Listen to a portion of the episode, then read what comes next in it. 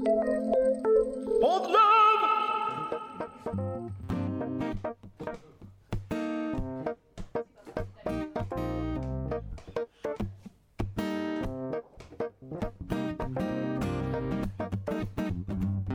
con Java es un podcast que no habla de café ni de Java, sino que intenta entender y desvestir a los individuos de sistemas. En el episodio en cuarentena de hoy, papel invisible de sistemas en los colegios. Con ustedes, la crew. Bienvenidos. Esto es Café con Java, uh, más mejor. Café con Java, elimina el dedo. Café con Java, yeah.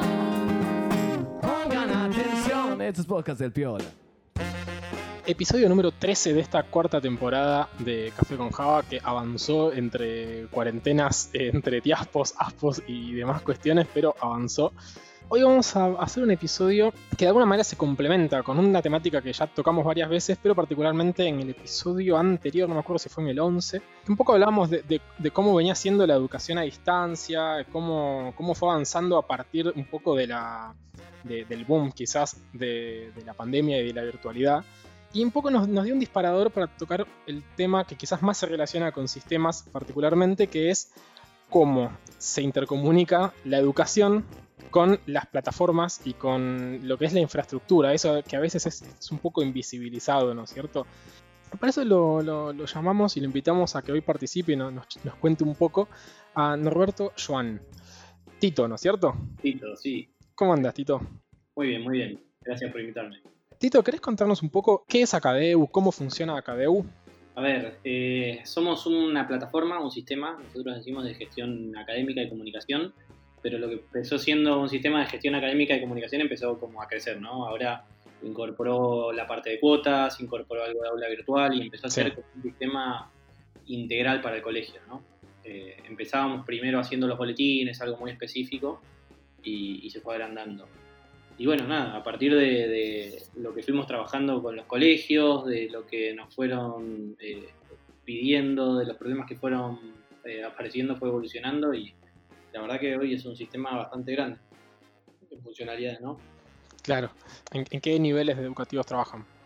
Trabajamos nivel inicial, primario y secundario, y hoy hay algunos terciarios y hay también eh, educación especial. O sea, el foco Ah, bueno. fue nivel primario y secundario, pero como empezamos a trabajar con instituciones educativas, empezó a haber otro tipo de instituciones educativas que son similares. Claro. Y Tito, contanos un poco, ¿cómo nace la idea? ¿De, de- de- de dónde se genera esta idea que, que empiezan a trabajar? cómo nace. Eh, yo soy hijo de docente. eh, Mirá. Mi, mi papá es eh, director, eh, representante legal, eh, fue de varios colegios. Y inicialmente en realidad éramos tres socios que nos conocimos en la facultad, en ingeniería, empezamos a hacer cosas juntos, empezamos a hacer otras cosas. Y bueno, en, ese trabajo cuando estábamos eh, haciendo software para empresas y demás, siempre buscando un producto. Y en eso fue que en el colegio mi viejo, cuando estaban ahí eh, trabajando, les ofrecen un sistema y bueno, resulta que el sistema de golpe no terminaba de resultar y eran incompletos y, nos, empezamos a meter un poco ahí. Y lo que veíamos es que los sistemas o son precarios o son algo a medida, es como que no había una solución de verdad fuerte, bien pensada, que sea exclusiva de colegios. Eh, pasa un montón que por ahí una empresa desarrolla sistemas, le hace a un colegio y después lo comercializa en otros lugares, pero no es su foco. Entonces dijimos, bueno, pará, Hagámoslo profesional, hagamos algo que sea específico para colegios, metámosle todo ahí y dejamos todo. Ok. Nos metimos ahí a fondo y hoy somos una, una empresa que hace un sistema para colegios, para, sí, para instituciones educativas. Que, aparte, como decís vos, fue creciendo un montón, ¿no? Cada vez fue haciendo cada vez un- de esto un, un abanico más grande. Pero, ¿y por qué implementar una plataforma en un instituto, en un instituto educativo? Este, mm, porque parece, digo, evidentemente vos tenías un contacto previo con la educación, ¿no? Pero ¿cómo, cómo, cómo llegás hasta ahí? A ver, cuando te empezás a meter un poco, eh, y hoy por suerte cambió, pero cuando te empezás a meter un poco te das cuenta que es una industria que eh, es todo papel, todo Claro. repetitivo, todo eh, muy del estilo, lo hacemos así hace 30 años, y, y entonces es como que como lo hacemos así hace 30 años, sigámoslo haciendo así, y entonces es como que quisimos romper un poco con eso. Digamos, cuando, cuando sos de sistema, eh, tenés la cabeza de cómo se puede ordenar esto, cómo se puede sistematizar, Total, sistematizar esto. Y, y para ese lado va, yo, yo soy ingeniero de informática, pero después salí de ahí. O sea, hoy yo me dedico más a ventas y, y otras áreas de la empresa, pero tenés esa cabeza de decir, "Che, esto se puede hacer más eficiente. Y la verdad es que los colegios son, eh, quizás eh, a veces no cae muy bien que uno diga que es una empresa, pero en el sentido de organización es una pyme grande, es una, Claro. Claro. es una organización que tiene mucho personal. Un colegio mediano puede tener 100, 200 personas trabajando y hay que organizar el trabajo. de 100 Totalmente. Bueno, e, es, es, interes- es re interesante lo que decís, ¿no? Porque justamente es esto de gestión. Está bien, quizás queda como feo decirle una empresa a un instituto educativo, pero es una organización. Ahí hay gente, hay, hay roles, hay que hacer cosas. Entonces, si eso no está organizado, y más en cualquier escuela, como decís vos, digo, docentes, yo qué sé, directivos, secretarios, este, bueno, alumnos, sin ir más lejos, es como un mundito, ¿no? es, es un mundo y aparte nosotros, eh, eh, digamos, esto es algo que empezamos a charlar mucho con los socios, ¿no? ¿Cuál es el propósito? ¿Por qué lo hacemos? ¿Qué es lo que hay atrás? Y la verdad es que te das cuenta que los colegios, las instituciones educativas hacen un montón de trabajo que no es el fin que tienen, digamos, están todo el tiempo completando papeles, planillas, Sí. haciendo un montón de cosas y, y queda un poco de costado el fin que es educar. Claro. Eh, ni, a- ni hablar lo que, lo que fue ahora en la cuarentena, que eso lo vemos un montón, ¿no? Digamos, pasó de todo, pero de golpe hoy estamos todos llenando un montón de planillas para cerrar el año, para que, el, no sé, el retail, no sé qué, hay muchas planillas que se están armando porque hay que documentar algo Claro. y, y es como que nos corrimos, ¿no? El foco era la educación. Bueno, nuestro foco, lo que queremos hacer es que el colegio pueda educar. Tal cual. Saquémosle todo lo, que- lo demás y que el Claro, la, colegio la burocracia. Exacto. Ahí creo que tocaste un tema clave, que es, eh, quizás es, es un poco un prejuicio nuestro, ¿no es cierto? Pero en casi que en el Vox Populi, la- lo que son las instituciones como ministerios, como secretarías relacionadas a la, a la educación, tienen como una especie de mote de ser justamente muy burocráticos, eh, muy analógicos, más atados al papel. Entonces, ¿cómo fue este proceso de, digi- de digitalización y cómo fue la, quizás la aceptación de eh, entidades tan burocráticas a eh, un sistema tal vez mucho más cercano al- a, nuestro cotidiano hoy en día, ¿no es cierto? Mira, cómo fue y cómo es, ¿no? Porque no, es algo que, que pasó. La verdad que hay, hay toda una, cuestión muy de fondo atrás de, esto. Nosotros trabajamos para simplificar la tarea. Eh, cuando empezamos con Acadeu, pasaba mucho que era hablarle a los colegios y, bueno, che, ¿cómo podemos hacer para que esto sea más fácil, ¿no? ¿Cómo, cómo podemos hacer para simplificarte? Y de golpe, bueno, no, tenemos que generar esta planilla, no, bueno, a ver si lo aceptan los supervisores, que no me lo aceptan, que no está aprobado, como mucho de, no, igual tiene que estar el papel. eh, y entonces, Claro. entonces estábamos luchando con eso. Como el doble trabajo, ¿no? Como todo tan toil todo el tiempo, es como que no pueden soltar esa Claro. parte del- de lo físico, ¿no? De Es lo... como que, claro, digo, lo digital está todo bien, pero a mí lo que me, lo que, lo real, digamos, es lo, lo- el papel, ¿no? Como que está todo bien, yo te hago el sistemita, pero a mí me importa el papel. Es, Es esa, que esa- esa visión, ¿no? Justamente- esa fue un poco la lucha. La lucha primero fue de, para, igual hay que hacer todo en papel, y entonces era convencerlos de que hacer las cosas en un sistema era mejor que hacerlo en papel. Esa fue nuestra primera pelea. Después aparecieron un montón de sistemas y la verdad es que fue buenísimo porque eh, ya, digamos, hoy un colegio piensa más en cuál es el mejor sistema para mí, pero no eh, si necesito o no necesito un sistema. Hoy, hoy y encima ya pandemia, ya no se discute si necesito o no necesito sistema. Es como, bueno, lo ideal es tener un sistema, cuál es el que es para nosotros. Pero nosotros cuando empezamos con esto era, bueno, pero igual hay que hacer todo en papel. Bueno, ¿qué hicimos nosotros para adaptarnos a eso? Bueno, este papel lo puedes imprimir. Y como lo imprimís, lo haces, el sistema te lo junta y lo sacás y, y lo presentás en papel como hay que presentar. Después la lucha era, no, pero no me lo aceptan impreso, tiene que ser manuscrito. Y entonces, luchar para que, a ver, ¿cómo podemos hacer para que igual me acepten un impreso? Después eh, era que no tiene el formato oficial. Entonces, bueno, a ver cómo podemos adaptar. Que pasa mucho en educación, eh, que quizás es un mundo no tan conocido, pero que hay mucho uso y costumbre. y mucho lo que dice un supervisor, eh, que son, digamos, los que controlan los colegios, lo, lo dicen a veces desde su experiencia, pero de golpe no está la normativa de fondo. Entonces dicen el formato oficial. Y cuando uno busca la reglamentación, el formato oficial no existe. Es un formato Claro. que se usó siempre. Eh, entonces, con todas esas Claro. cosas hay que, hay que, hay que luchar para, para avanzar. Hoy está mucho mejor que antes, eh, pero nos sigue pasando. Estamos llegando a fin de año y hace una semana cambió todo lo que se tiene que presentar para, para fin de año acá estamos corriendo. Bueno, y, y tal vez, digo, en función de todo esto que estamos hablando, más que nunca, ¿no? Digo, la, la- esta pandemia y la, la virtualidad obligada al sistema acá de ¿cómo le afectó en particular? Mirá, eh, Va, a ustedes, ¿no? Digo, como... ¿Cómo, cómo nos afectó a nosotros? Es una muy buena pregunta. Eh, no sé si se acuerdan, pero las clases se suspenden antes de que empiece el aislamiento. Eh, y esto se anunció un domingo a la noche, domingo 8 9 de la noche, y en ese momento hubo un pico de acceso a, a Cadeu de, no sé, 5 o 6 veces de golpe. Eh, ¿Qué le pasó a todos los sistemas? Se cayeron todos los sistemas Claro. con la educación. O sea, ¿cómo nos afectó? Claro. Lo primero que nos afectó es con un tráfico de hasta 10 veces. Claro. Eh, impensable. Impensable porque uno viene creciendo y demás, pero el, el- Sí, el, el- el crecimiento es exponencial, pero uno, bueno, va, va laburando también en la infra que aguanta toda esa infra, o sea, lo, lo- lo que alimenta todo, y vos decís, bueno, de acá puedo tener una proyección, no sé, de acá a tres Exacto. meses, seis meses, pero esto fue de algo golpe. que es imposible de prever porque uno viene preparándose para cierto crecimiento, pero de golpe te encontrás que de una hora a otra Sí, el sí. tráfico es infernal. Entonces, ese fue el- lo primero que, que nos afectó. Aparte, Acadu empezó siendo más una herramienta que ayuda en la gestión, en lo administrativo, no tanto de dar clases. y Había un montón de colegios que empezaron a dar clases por Acadu.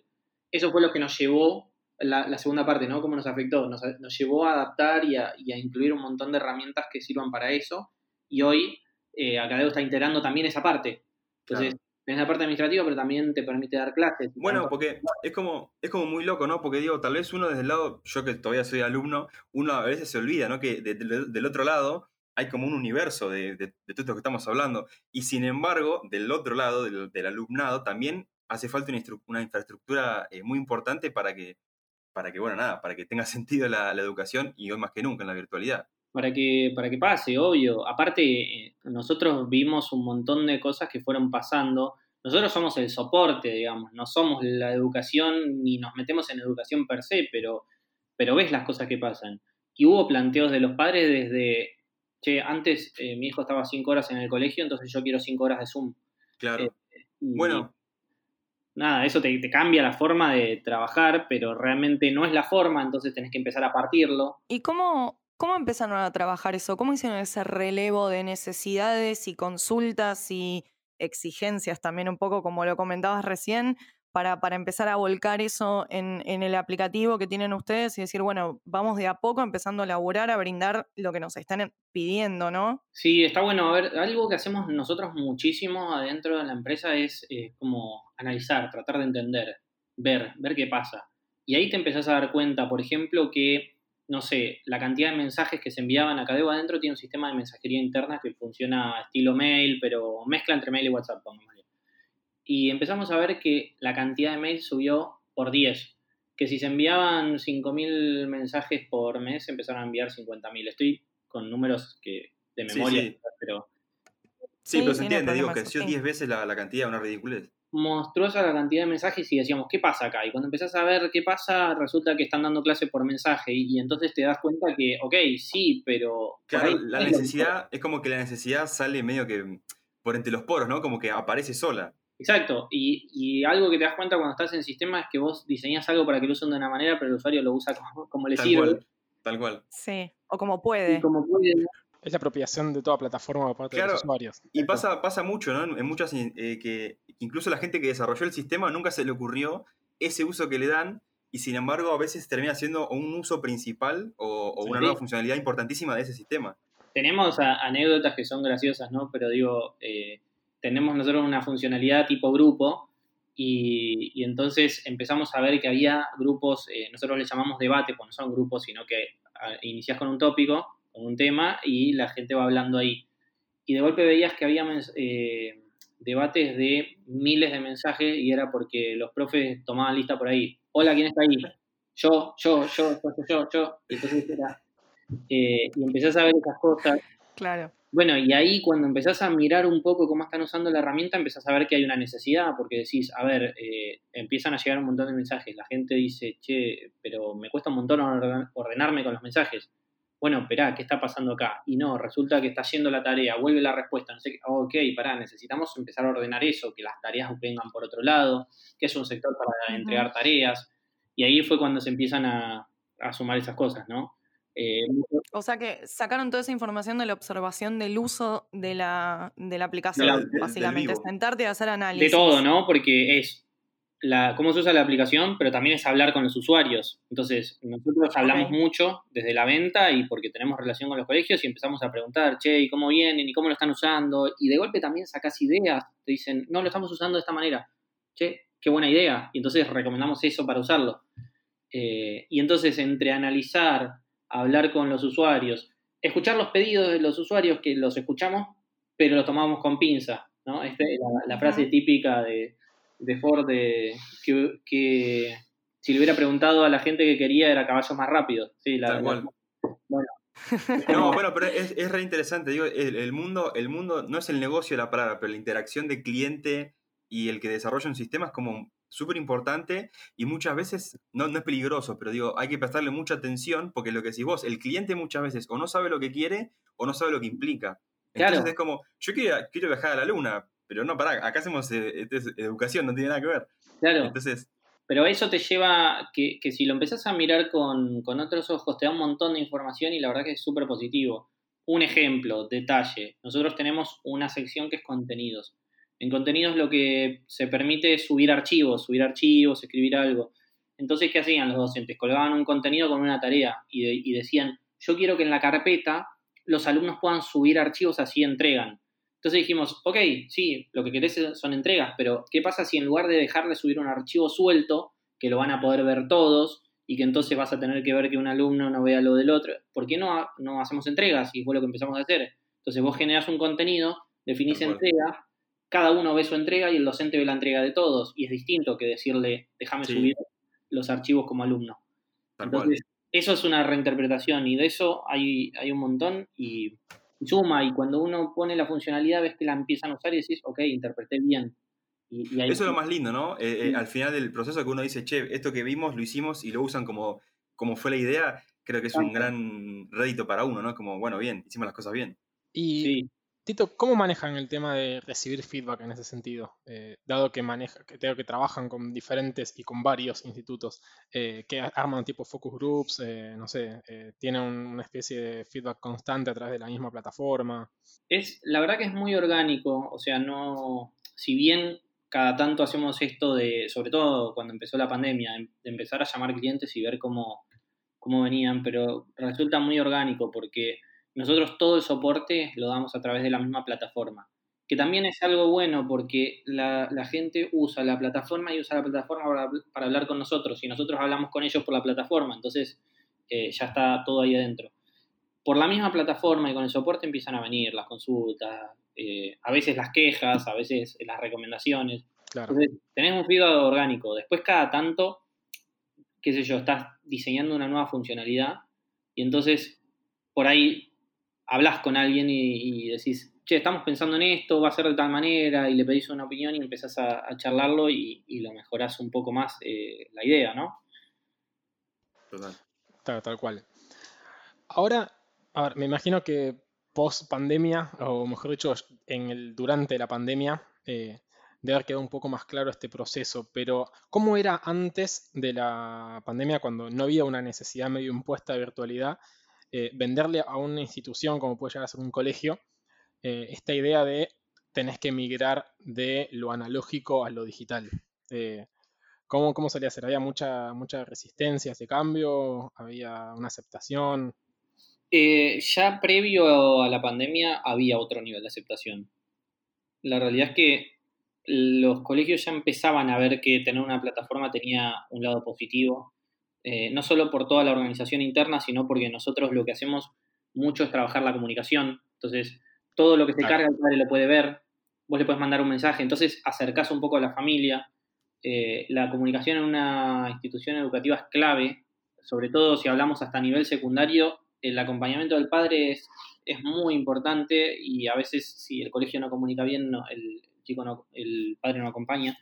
Entonces, eh, eh, se empezó a notar mucho más la, la, necesidad y los colegios de hecho lo estaban eh, sumando cada vez más. De hecho, pre-pandemia nosotros sumamos casi 50 colegios en un año.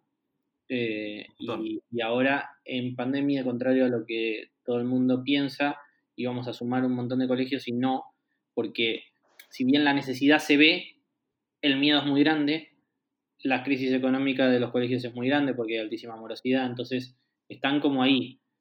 Quizás en el próximo año, viendo la necesidad y si se acomodan las cosas, empieza a ser algo más masivo, pero ya, ya se empezaba a ver eso y ya se empezaba a usar mucho más una plataforma. Sí, sí yo creo que yo también lo veo, este, yo también eh, doy, doy cursos en un instituto y un poco se ve eso, como que el instituto en el que estoy ya tenían un poco de previsión de, bueno, de a poco vamos haciendo, de hecho daban clases virtuales desde hace un tiempo ya con, con plataformas y demás, o sea que la visión ya estaba un poco puesta. Me, me, parece a mí, corregime si me equivoco, ¿no? Pero como que esto, como que lo empujó, lo aceleró, pero no es como que lo trajo, no es que lo puso en la mesa, de alguna forma ya estaba, ¿no? Totalmente. De hecho, esto lo que hizo, eh, como empujarlo y acelerarlo un poco más, fue más por el lado de lo que llamamos e-learning, o sea, en lo, este rubro en el que nosotros estamos ya vieron que todo empieza a tener nombre, ¿no? Y, y le puso el nombre de EdTech, de tecnología en educación. Y, en ese rubro, como que hay un montón de verticales, están los LMS, están las aulas virtuales y demás. Y nosotros estamos más por el lado de la gestión y no hacíamos aula virtual. Lo que empujó mucho esto fue aula virtual. Y hoy nosotros nos metimos un poco ahí, pero hasta antes de esto usaba lo otro. Ahora, nosotros con lo que era la gestión y la comunicación, le dimos una mano inmensa a los colegios. Hay colegios que entraron cinco minutos antes de que, de que empezara el aislamiento y les permitió trabajar porque claro. empezaron a poder comunicarse por ahí, a mandar las cosas por ahí, a tener un canal abierto con la familia y eso era clave y antes no lo veían. Y, y otros colegios no llegaron a hacer eso y organizarte en un contexto de eh, remoto es muy difícil, sobre todo que los colegios son instituciones que están preparadas para trabajar ahí, para que todos se vean ahí, que si los docentes, si quieren hacer algo con los docentes, los convocan a todos porque el, el, la, el edificio es como muy central en un colegio. Y de golpe empezar a trabajar remoto. Los colegios que mejor salieron parados son los que ya tenían todo esto aceitado. Si ahora tenemos que dar un pasito más al aula virtual, tenemos un, una buena base. Y es un poco lo que les decíamos nosotros a todos los colegios, ¿no? ¿Querés dar clases en forma virtual? genial. Pero el cimiento, o sea, si todavía estás pasando todo sí. en papel, es muy sí, difícil. El manejo de las notas incluso, ¿no? Porque digo, yo te evalúo virtual, te digo, te sacaste un 10, pero eso tiene que ir en un papel después. Entonces. Exacto. Por eso, entonces, si, si vos no tenés resuelto el, ese cimiento, es decir, trabajemos eh, ya en el online, eh, decir, quiero empezar a dar clases online, me parece un salto gigante, me parece que lo otro ayuda eh, y otra cuestión que también es accesoria, ¿no? Pero había colegios que tenían sistemas o papeles o todo en el edificio. Y cuando claro. empezó el aislamiento estricto, eh, no podían ir a buscar los papeles, no podían eh, resolver. Algunos se llevaron la computadora con el sistema que tenían abajo del brazo y, y, y entonces la secretaria lo hacía en la casa, pero era la única claro. acceso. Sí, sí, sí, todo, todo muy práctico. Le pasaba algo a esa computadora o se enfermaba la, la señora, la, la secretaria, ¿y qué hacemos? Es totalmente, terrible. Totalmente. Entonces ahí también eh, hubo colegios que en el medio se animaron a cambiar porque dijeron, bueno, un sistema en la nube donde todos podemos trabajar porque seguimos trabajando en nuestras casas. Eh, entonces en eso también hubo una conversión, de decir que no esté solo en el colegio, que se pueda trabajar desde otro lugar, que mm, estemos protegidos a que si, no sé, pasa algo con la información la tenemos. Eh, es una transformación bastante grande. Lo que pasa que, como decía antes, cuando hablas de, de colegios que son eh, una, una, estructura grande, hay un millón de dimensiones. Tenés la, la, dimensión de la información académica, la dimensión de la comunicación, la dimensión de dar clases online, la dimensión de la información administrativa. Son como eh, sí, sí. un montón para ordenar. Bienvenidos a Ofertas Laborales SJ. el espacio que se está convirtiendo en un clásico en nuestro podcast, donde en un minuto les vamos a contar sobre búsquedas del universo de Haití. Todo esto gracias a la gente de Cordial Compañía Financiera. Hoy les traemos jefe, jefa de marketing digital. ¿Pero qué se busca para este perfil? estudiantes avanzados o recibidos de administración de empresas, marketing, publicidad o afines. Conocimientos de Google Analytics, experiencia en el desarrollo del plan de marketing online y conocimientos en Google AdWords y Facebook Ads.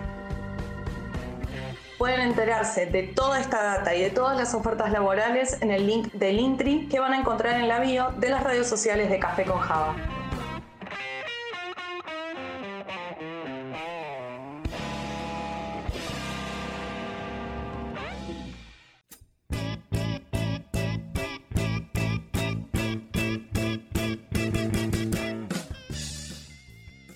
Hola, voz del locutor número uno. ¿Sabías que nuestro sponsor oficial, arroba Endavalatam, está realizando las web stories durante la cuarentena?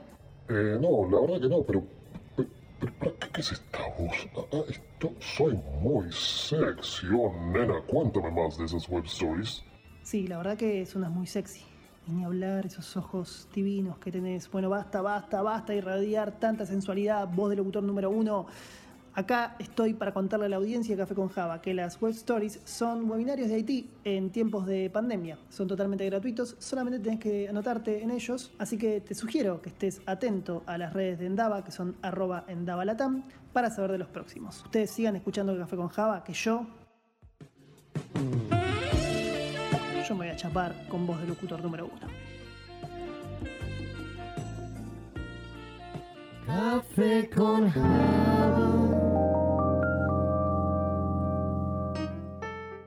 Bueno, y ahora hablando un poco más de, no sé si es el lado B, pero es el lado del usuario, ¿no? Que es, es, el, es el lado que también es muy importante porque, bueno, lo tenemos que tener en cuenta porque es quien consume, entonces tenemos que entender cómo lo va a consumir, que era un poco de lo que hablabas vos antes, y por qué lo va a consumir. Entonces, mi pregunta acá es, ¿cómo es el proceso de capacitación de uso de la plataforma? Porque como tenemos por un lado toda esta cosa de los papeles y toda la tarea toil repetitiva y tenemos gente que capaz hace 20 años que está haciendo lo mismo. ¿cómo, cómo, cómo lo llevamos? ¿Cómo ahí ustedes tienen un proceso donde los tienen algún tipo, no sé, de training, de entre comillas, que, claro, inducción a la plataforma para los usuarios Está, nuevos? está buenísima la pregunta porque aparte hacen un punto clave que, que es este, a ver, muchas veces incorporar la plataforma en un colegio eh, cuesta más por el miedo y la resistencia del lado del personal que tiene que cambiar toda su forma de trabajo que por, digamos, pensar en si va a ser o no útil. Como que todos te dicen, sí, sí, estaría buenísimo, pero ¿cómo llego hasta ahí? Como lo ven, para eso Claro. necesito 10 años de entrenamiento. Claro. Eh, eso es un tema que nos pasa un montón.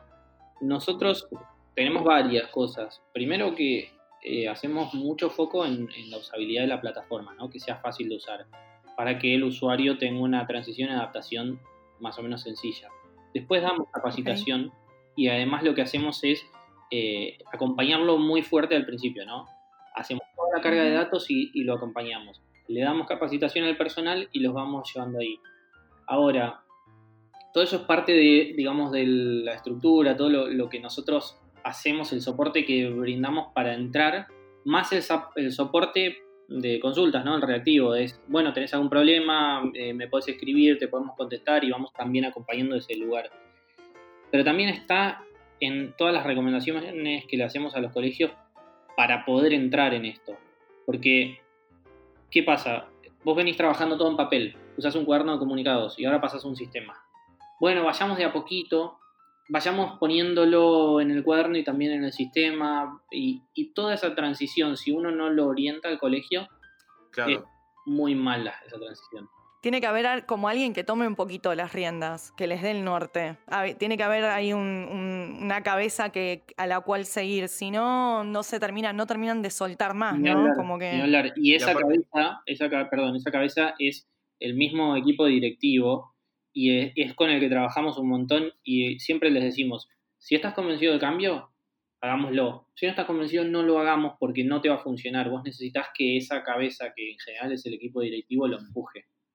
Entonces, Tal cual. eso es clave. Es clave. Sí. Y de cara a los usuarios que no son eh, personal del colegio, como por ejemplo pueden llegar a ser, no sé, el alumnado, los eh, padres. las familias, claro. ¿Cómo es Sí. esa- esa- ese proceso de aceptación principalmente de la plataforma? Ese, ese proceso también es un miedo típico cuando hablas con los colegios. Es, bueno, vamos a ver cómo se adaptan los padres. Claro, Pero- los padres, ¿no? Como, como título.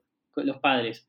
Eh, y es un miedo típico, pero así como, como estábamos hablando de esto, de cómo hacemos la transición y que se adapte todo el personal, y eso sí requiere un trabajo, en este caso todo lo contrario. Es como que uno piensa que, y de hecho los colegios piensan que quizás el padre le va a costar y demás, y el padre es el primero que se adapta.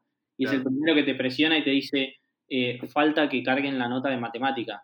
Che, eh, no me mandaste este mensaje. Bueno, y es que incluso, es que incluso medio que les liberan mucha presión a la escuela, ¿no? Porque es la típica del padre que va y le Sí. dice, che, pero ¿por qué, por qué sacó un 2 mi hijo? ¿Por qué, le- por qué no tiene la nota todavía? Entonces, Totalmente. Y, y además te funciona como un mecanismo regulador, ¿no? Porque donde, el, digamos, funciona un área de una manera y otra no, es como que el mismo padre es el que te dice, che, pero y me falta la información de tal otro.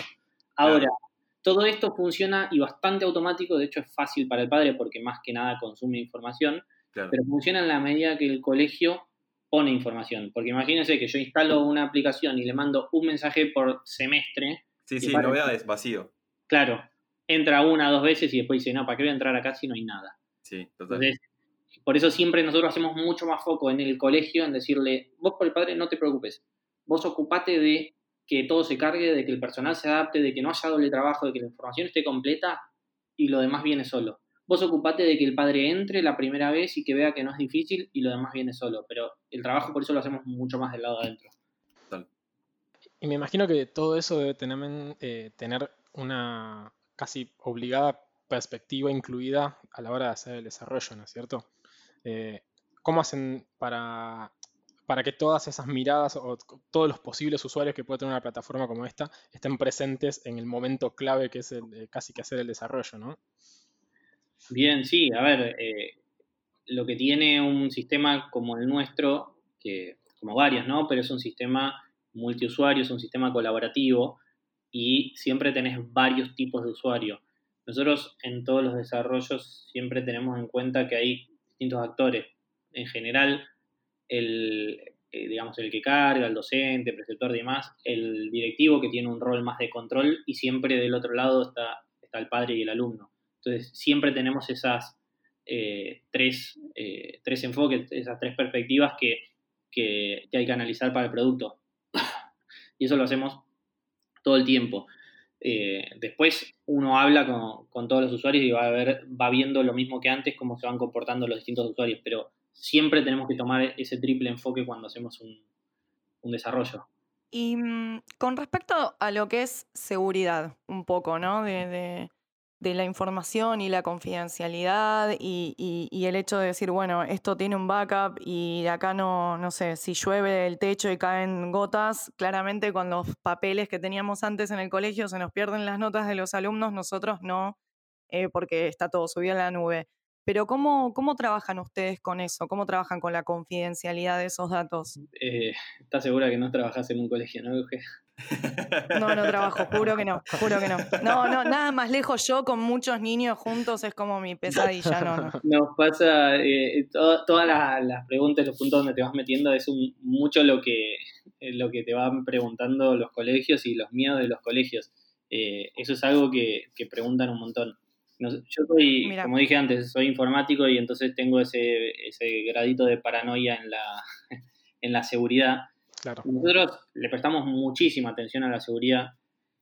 Ahora, eh, de hecho, al principio de la, de la cuarentena hicimos, eh, empezamos a hacer algunos webinars para acompañar a los colegios porque era, ¿qué hacemos? ¿no? Estaban todos como perdidos. Sí, fue un momento un poco también de desesperación, ¿no? Porque fue todo tan repentino que eh, creo que es razonable en algún punto, bueno, ¿y ahora qué hacemos? ¿Para dónde nos vamos? Desesperación es la palabra y el primer eh, webinar que hicimos fue eh, hablando de seguridad. ¿Por mm. qué? Porque dijimos, empezamos a ver cosas raras, eh, desesperación, entonces me llama por teléfono un padre y le paso la clave. Bueno, pero a ver, eh, el ABC de la seguridad, ¿estás chequeando con quién estás hablando? ¿Sabés quién está del otro lado? No, Es realmente el padre que dice ser que es el padre. el, Claro. el- el primer eh, punto de- del hackeo es lo que llaman eh, ingeniería social, ¿no? Hacerte pasar por Sí. alguien. Claro. y- El cuento del tío, pero virtual. Exacto, el cuento del tío virtual. Digo que soy el papá de Juancito, me pasan la clave, entro y ya está. Y entonces empezamos con tips de, para, si a vos te llaman, no tenés forma de chequear quién es, pero si vos lo llamás a un número que vos tenés registrado, es distinto porque vos Claro. estás iniciando el contacto. Entonces, si vos lo tenés que hacer sí o sí remoto, por lo menos iniciamos la comunicación. Entonces, empezamos a trabajar en eso. La seguridad técnica, nosotros la cuidamos un montón. O sea, está todo encriptado con HTTPS, la- hay backups que son periódicos, tienen redundancia física, tenemos túneles entre los servidores, o sea, tenemos un montón de cosas desde la seguridad técnica. Ahora, cuando la gente te pregunta de la seguridad, quizás te está preguntando por la seguridad técnica y después te das cuenta que ponen la clave, el nombre del perro, que ponen la fecha de nacimiento, Claro. 1, 2, 3, 4. Claro, sí, sí, sí, sí. También hay, hay una educación, Sí. bueno, que de hecho pasa en las empresas, o sea, pasa en un montón de lugares, ¿no? Donde no solo hay que brindar esa seguridad, sino que hay que educar sobre seguridad al usuario. Eso, eso también lo hacen, los, los concientizan de esas cosas. Totalmente, por eso cuando nosotros nos preguntan de seguridad le decimos, nosotros la seguridad técnica la cuidamos un montón y si querés nos ponemos a hablar de eso, no hay ningún problema, eh, porque estamos todo el tiempo atrás de eso. Pero lo que yo sí te voy a pedir son un montón de cosas más para cuidar la seguridad. Te voy a pedir que no compartas claves, Tal cual. porque dicen, no, pero si somos tres que hacemos lo mismo, bueno, usemos la misma cuenta. No, creemos tres cuentas que no tienen ningún tipo de problema, pero podemos identificar si hay una falla de seguridad. Te vamos a pedir que no pongas una clave fácil. Te vamos a pedir que no tengas super administradores para todo, porque no es necesario. Porque pierde el Uh. sentido también. Tiene sentido. O sea, vos necesitas un administrador, tenés un administrador. Eh, entonces, a- Es acá- interesante, per- perdón, pe- perdón Tito que te interrumpa, Sí, sí. pero digo, es re interesante el tema de seguridad porque muchas veces empieza por uno. Es como con como el guardabosques, ¿no? Digo, la seguridad empieza por uno. Pero, pero es real, digo, porque hay mu- una cultura muy mala y yo creo que todos pecamos en algún otro sistema de tener una clave 1, 3, 4, 5, 6. Totalmente. Este, o, o en un- o- Tenemos un gran episodio de seguridad hechos nosotros, donde cubrimos todos esos temas. temas también. Este, Sí, sí, sí. Bien. O, o peor aún, digo, no, no en una cuenta personal, sino en un, sistema, en un sistema, yo lo he visto en varios laburos, este, que el acceso al servidor, Sí, el staff, la ¿viste? contraseña en el, el root post-it es- pegado en el escritorio. Sí, Terrible. o una clave súper fácil. ¿viste? 1, 2, 3, 4. Entonces Sí. es re interesante, eh, cul- no cultivar, digo, educar la parte de lo que dijiste vos, la educación, eh, la parte social de manejar bien la, la seguridad propia en última instancia. No, totalmente. Por eso, en eso nosotros insistimos mucho. A ver, eh, la plataforma tiene la posibilidad de autenticación en dos pasos.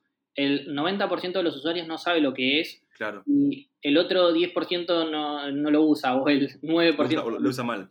Nosotros, No, es que es como que es una de las cosas más seguras y todo lo que es eh, MFA es como que confunde al usuario todavía. No sé por qué no pueden terminar de, de hacer de esa hecho, no vueltita. sabes el problema que tenemos con eso. Pues nosotros tenemos la autenticación en dos pasos. Poca gente la usa, a pesar de que es un buen mecanismo de seguridad. Y muchas veces pasa que hay gente que lo configura y después no vuelve a poder entrar Mm. y no sabe por qué. Y entonces es como, bueno, necesito sacar el, M- el MFA para volver a entrar.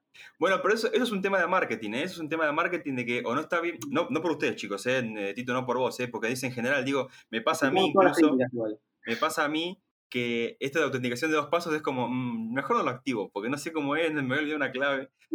Yo igual, si yo peco, yo soy de sistemas, lo hemos hablado offline, Tito, yo soy, estoy en sistemas de toda mi vida, hice técnico, o sea que estoy hace muchos años en, en sistemas, pero soy un, yo soy medio chapado a la antigua, entonces las- los cambios me cuestan.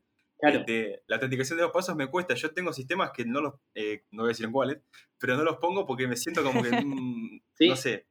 Bueno, por eso, nosotros, eh, insisto, técnicamente eh, hinchamos mucho con esto. Todos los empleados en Acadeu no pueden usar eh, contraseñas que sean de memoria, tienen que ser contraseñas generadas random de cierto tamaño.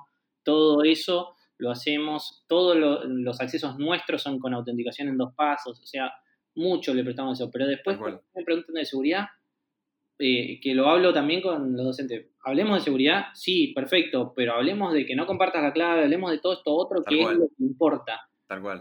Claro. De hecho, hay un detalle, pero en Acadeu eh, todo está pensado para que, por ejemplo, un docente cargue una nota, un directivo lo aprueba, llega a la familia. Entonces, en general es de a más de un usuario. Claro. Entonces le decimos, trata de mantener esa lógica, porque eso también te protege, porque si se roban una clave no pueden hacer todo. Claro, la, la estructura, la estructura favorece el, el difícil acceso a los datos de un, de un solo lugar.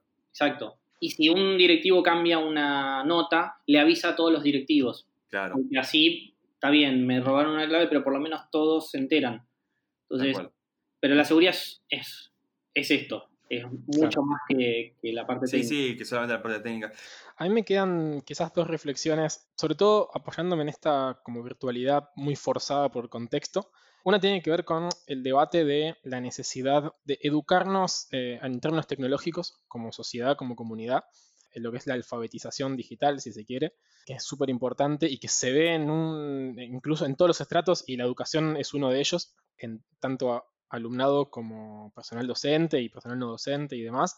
Y al mismo tiempo también, hablando justamente de lo que era la seguridad, me parece que es súper importante no desmerecer la importancia de los datos de los alumnos, que no dejan de ser personas y que ya todo el mundo está hablando con, no sé, la Ley General de Protección de Datos y un montón de cosas. Me parece súper importante que eso también se, se tenga en cuenta. Tito, ¿vos cómo crees eh, que va a mutar quizás en la forma de educar o la plataforma en estos próximos tiempos que se vienen ahora con tal vez una vuelta a la clase o no? Eh, Una vuelta a clase presencial me refiero, ¿no? Sí, está bueno. A ver, yo la verdad que no soy eh, muy bueno con las premoniciones, pero, pero sí, o sea, tengo un, un pensamiento, no sé si llamarlo conservador, pero menos disruptivo. O sea, todo el mundo está hablando todo el tiempo de que eh, hay que cambiar el paradigma de la educación y que la educación está obsoleta y no sé qué. Eh, pero la verdad es que se sigue eh, enseñando de esta manera. Se habla mucho de la educación en Finlandia, por ejemplo, y se trata de copiar el modelo de Finlandia. Y cuando uno empieza a analizar lo que pasa en Finlandia, hay mucho más atrás, hay contexto. eh, o sea, los Mm. chicos leen, no sé, 7, 8 libros por año por afuera del colegio. Claro.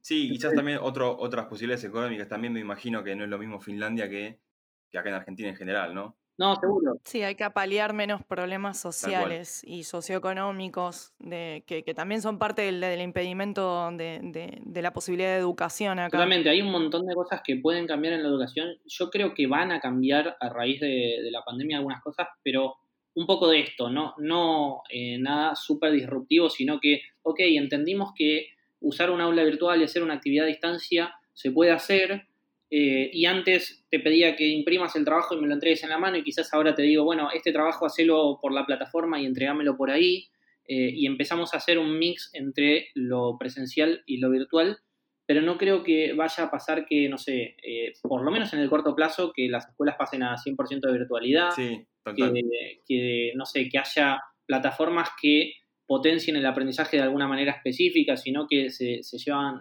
se llevan un poco ciertos modelos offline a online. Entonces me parece que va a ser un poco de eso. Eh, algo nos pasó mucho es que los colegios decían, che, ¿y no van a incorporar, eh, no sé, videollamadas en la plataforma? A ver, estaría buenísimo, pero la realidad es que yo, yo personalmente creo que la videollamada, cuando se vuelva a la presencialidad, no va a tener demasiado sentido, porque la, la escuela sigue siendo presencial. Ahora sí. Sí. va a tener sentido hacer actividades online, sí va a tener sentido una entrega por ahí. Entonces me parece Claro. que la- las transformaciones que van a pasar van a ser ese pasito extra, Sí. donde se va a usar un poco más lo digital, pero no, no es que vamos a revolucionar la educación. Creo que, que me parece que un poco lo que vemos, o, o al menos es mi percepción personal, como que ofrece nuevas posibilidades, ¿no? Es como, bueno, es una alternativa más. Exacto. Es una carta que ahora tenemos que antes tal vez teníamos, pero como que nadie la tenía en cuenta. Ahora existe, y bueno, el que la quiera agarrar la usa, pero Claro. coincido completamente con vos que no creo que el año que viene, bueno, listo, las escuelas no existen más, eh, derrumbemos los edificios porque no van a ser usados nunca más. Todo lo contrario. Pero lo que sí creo que funcionó la pandemia y ojalá que sirva como catalizador, ¿no? Eh, aceleró un montón de cosas. Porque había Claro. cosas que iban a pasar como, che, eh, usemos una plataforma para que se entreguen actividades. Bueno, eso siempre pudo ser posible y ahora se aceleró. Eh, entonces, como catalizador creo que, que funcionó. Hace un tiempo hablaba con, eh, con una directora de un colegio que, que tenemos eh, buena relación y charlamos eh, seguidos. De hecho, hicimos un webinar y ella decía, ya tuvimos una, no una pandemia, pero una epidemia que fue la, la gripe A. Sí, Y, y la gripe A funcionó como paréntesis. Es como, bueno, se complicó, cortamos las clases, volvimos, no pasó nada, seguimos igual que antes. Bueno, ojalá que esto no sea otro paréntesis. tal cual. Y esa es una reflexión que, Tal cual. Un montón. Ojalá que. Sí. Yo creo, yo creo que no lo es porque ya incluso hoy en día creo que en, en muchas instituciones, eh, yo te dije que estoy estudiando, así que también lo veo, creo que cambió un poco la cabeza. Yo siento que, y aparte obviamente, porque también recordando lo que fue la gripe A en su momento, yo estaba en el secundario en ese momento y yo perdí dos semanas de clase. Exacto. O sea, como que fue mucho más, fue realmente un paréntesis porque fue como, bueno, está bien, dejemos que pase un poquito y después volvemos. Acá fue, bueno, cortaron de raíz el árbol, fue como un tema distinto, ¿no? exacto. Sí, tal cual.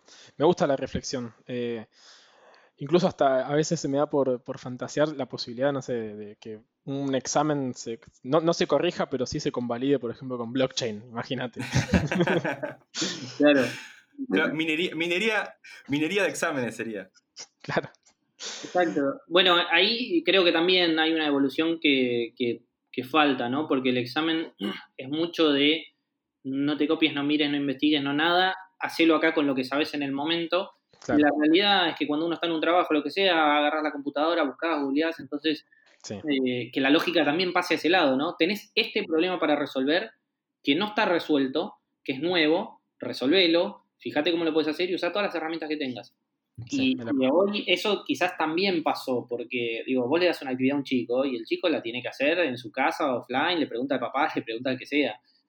Entonces ahí también, eso quizás Sí. puede cambiar, pero no lo sé. Bueno, como fue cambiando un poco, qué sé yo, yo, nada, yo soy vieja, entonces antes me mandaban una, una, no sé, una tarea.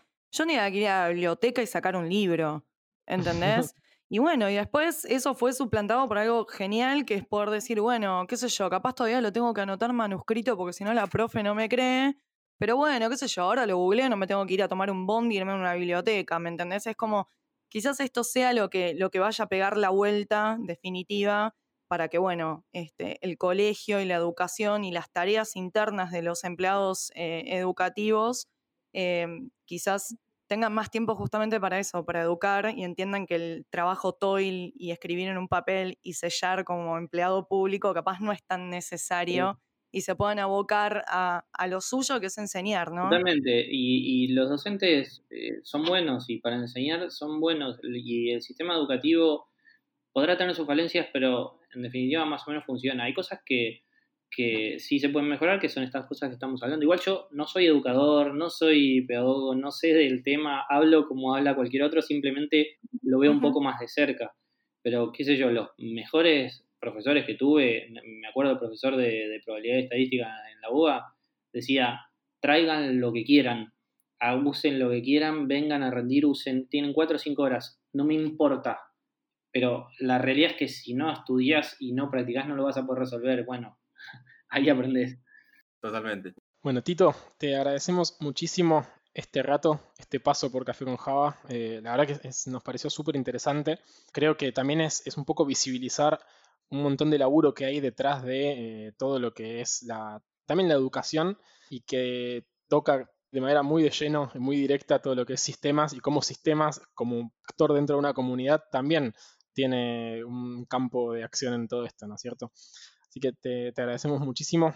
Les agradezco yo porque la verdad que fue muy divertido charlar con ustedes. eh, así que muchas gracias y, y buenísimo que, que muestren un poco esto. Hay mucho trabajo invisible a través de, atrás de los colegios, ¿no?